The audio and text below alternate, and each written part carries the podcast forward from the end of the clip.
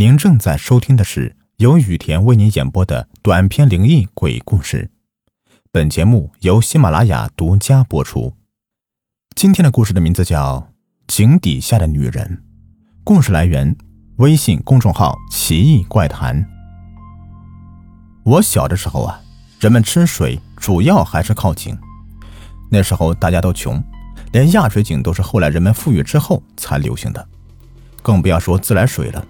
那时候的井啊，都是传承几百年的老井。所谓老井啊，就是祖先迁到这里时打的，在风水先生的指引下，找到泉眼，向地下打五六丈的样子，然后啊，就能打到水来。人们吃水就需要用绳子把水桶系到井里，打满一桶之后再系上来，然后用扁担把两桶水挑回家吃。还有人到吃饭的时间不在家里好好吃饭，非要把碗端到井边，一边吃饭一边跟人吹牛皮。在那个没有电视、没有手机、没有网络的年代，在井边看大山呢是最好的娱乐。可是啊，这井不是打一次就管一辈子的，这井里的水过段时间就会莫名变浑，浑的吃不了了。我小时候就见过，我母亲打了两桶浑浊的水。把这两桶水晾了半天才敢吃，最后水桶底部啊都会沉下去一层厚厚的淤泥。为了不让井水轻易变浑，所以就必须定期对井进行的修整。说起整修井，可就麻烦了，需要把全村人都召集起来，把这口井彻底的挖开，挖得很大很深，直到把里面不干净的东西掏清之后，再把井用水泥和青石垒回来。每逢整修井的时候，大人都不让小孩过去凑热闹，因为非常危险。就算是大人干活，一不小心都会出点什么事故。可是有一年在修井的时候，就真的出了一件大事。当时已经把井修好了，把青石都垒回去了。本来工程就要收尾的时候，有个人一弯腰，就把裤腰上的钥匙给弄掉了。那串钥匙不偏不倚的掉进了井里。那人惊呼一声，连忙伸手去抓，可是啊，抓了个空，那钥匙就掉进了几丈深的老井里。过了好一会儿，才听见钥匙掉到水里的声音。那人就赶紧问他老婆：“我钥匙掉井里了，你身上带钥匙了没有？”他老婆的脸当时就紫了，说：“我的钥匙忘家里了。”那个人就大怒。站在井边骂他老婆：“你这个臭婆娘，你的记性都被狼吃了啊！钥匙也能忘家里。”他老婆也不甘示弱的骂他：“人家别人干点活没有一个把钥匙弄掉的，就你一个弄掉了，还掉井里，干点活还窝囊成这样。”两人对骂，旁边的村民赶忙过来劝架。好事的村民们把头扒到井边往里面看，说：“哎，那上面还能看到你的钥匙。”那人也把头伸到井里面看，果然看到了他的钥匙了。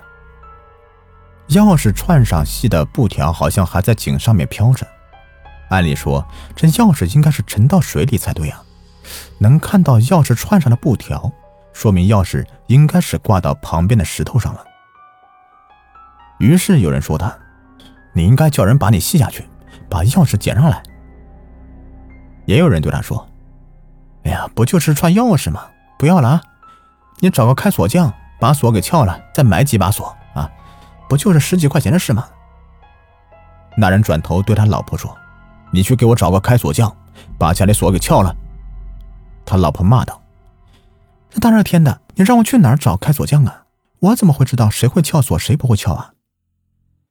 那人一咬牙说：“还是让老子下去把这捞上来。”他老婆说：“你下去捞。”不小心掉进井里怎么办呀？那人又转头骂道：“我是你娘！我让你帮我找开锁匠，你说你找不到，我下去捞你又不让我下去，你想怎么着？”他老婆不再作声。那人叫了两个力气大的村民，用井绳把自己系了，然后一点一点的往井下面送。刚开始的时候，人们还有说有笑的，有人笑道：“你可小心点啊，到了井里光线不好。”碰住头可会在头上开个烟囱哦。那人还说：“怎么可能啊？我有那么不长眼吗？啊，不是吹的，我当年连豹子洞都钻过。可是，越往下面光线就越弱，周围也变得有些冷了。四周都是井壁，井壁上的很多石头，其实就是以前古坟上面的墓碑拉过来的。由于很多古坟都属于无主之坟，所以坟就被平了，墓碑都被拉过来修井用了。那人不再说话，认真的看着周围，时不时的低头看看离井底还有多远。站在井上的人们也紧张起来，也不再说话了。年轻力壮的都围在井口看里面的情况，年纪大的人或者妇女和小孩则是围在四周，不时的踮起脚想看又看不到，不时问里面的人：“咋样了？啥情况？”得到的回答总是：“别急，问什么问？有什么好问的？”快到井底的时候。那个人抬头往上看看，就觉得井口变得非常非常小，而且来自井口的光线非常刺眼，狭窄的井壁就像棺材一样把他吞没了。他隐约听到上面有人喊道：“到井底了没有？再不到井底，绳子可没了。”他大声回道：“快到了。”可是他这一喊，声音实在是太大了。井壁的回声都快把他的耳朵给震聋了。他现在连呼吸的声音都变得很大了，连自己心跳的声音都变得异常清晰。这里跟黑夜一样，虽然他尽量的让自己眼睛适应，可是周围还是看得不清楚。气温变冷了，把他冻得发抖。他弯腰伸出手臂，吃力的够到钥匙串上的布条，他把布条抓进手里。本想着这下总算捡回来了，还是快一点回到地面上好。可这时他定睛看了一眼手里，发现手里拿的哪是什么钥匙串上的布条啊？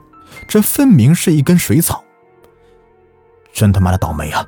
他暗骂一句，想着这次又白白下来一趟，想上去找开锁匠把锁撬了算了。但又想想，既然下都下来了，为什么不再找一找呢？说不定就掉在附近某个地方了。于是，他又挣了挣绳子，自己跳到水里面。井水真的是透骨的凉，他也顾不了那么多，把手往井壁上面摸，每个缝隙都不放过。没有摸着，他就憋了一口气，继续往下潜了一点水，再摸，再一摸，还真就摸着了。兴奋地抓起钥匙串，就挣扎着想到水面上换口气。就在快要浮出水面的时候，突然感到脚后跟一冷，一双大手一把抓住他的脚踝。他当时就是一惊。如果是在别的什么地方，倒也没什么，比如说河里，那肯定是有人捉弄自己。可是这是什么地方？真井里面，井里面根本不可能有其他人，那怎么有人用手抓住自己的脚呢？恐惧一瞬间就袭上头来。他使尽全身的力气挣扎着，简直就是不要命的往水上逃。本想到水面上就对上面喊救命，可是他没有这个机会。井水里面那双大手非常有力，死死的抓住他的脚，硬是把他往井里面拽。他不但没有挣扎上去，反被拖得更深了。井上面的人们也明显感觉到不对劲了，先是觉得这井绳晃动的厉害。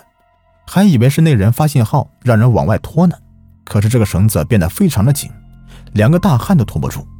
人们惊呼道：“我的天哪，怎么这么沉呢？”人们忙又叫了几个男的过来拽住绳子，可是绳子还是一点一点的往井里面移动。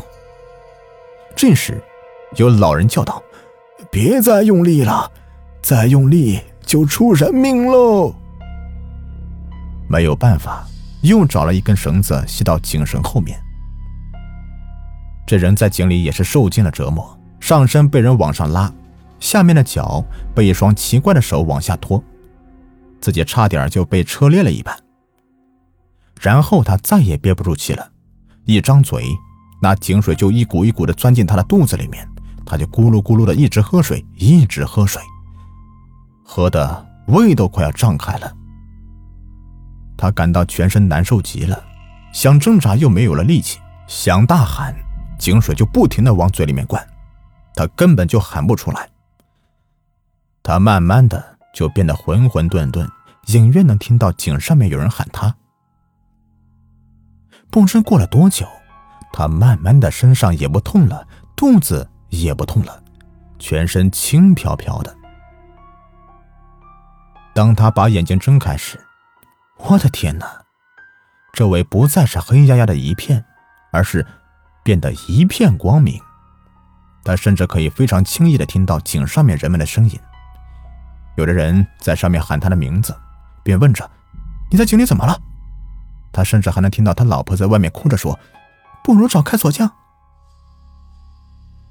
井壁四周也变得不像刚才那样狭窄，而是非常宽阔，就像置身在皇宫似的。有很多彩色的鱼儿从旁边游过。他突然变得十分的开心，他自己也能像鱼儿一样，想游到哪里就游到哪里。就在这个时候，他的耳边传来一个非常好听的声音，女人的，温柔的，清脆的。我在这里等你好久了。他转身一看，有一个穿着大红袄子的女人就游了过来。那个女人长得也美，而且身上还微微的发着亮光。女人的身后还有一个人，那个人长得特别丑。全身长满绿色的水藻，水藻男的嘴巴特别长，看起来更像是一个绿色的大猴子。那个女的游到他的旁边说：“我在这里已经苦等了好久好久了，连个说话的人都没有，你终于来了。”那个人看着眼前的女的，就像做梦一般。他对那个女的说：“你是谁？”你不认识我的，我也不认识你。那你旁边这个长毛的人又是谁呀？他是我男人，可惜，可惜他不会说话。这个人真丑，怎么会是你男人呢？那个女的笑道：“ 你既然来到这里了，你要愿意做我男人的话，我就把他给扔了。”那个人看那女的长得也漂亮，心里还有几分欢喜。于是又问：“你怎么会在这里的？”那个女人说：“很久很久以前了，我也不记得是哪一年哪一月了。那年我出嫁，路上遇到土匪，他们杀死了送我的人，把我给强了，还把我推到井里，我就淹死在这里了。”那个人一听这话，打了一个激灵，吓哭了，就问道：“你？”你是鬼？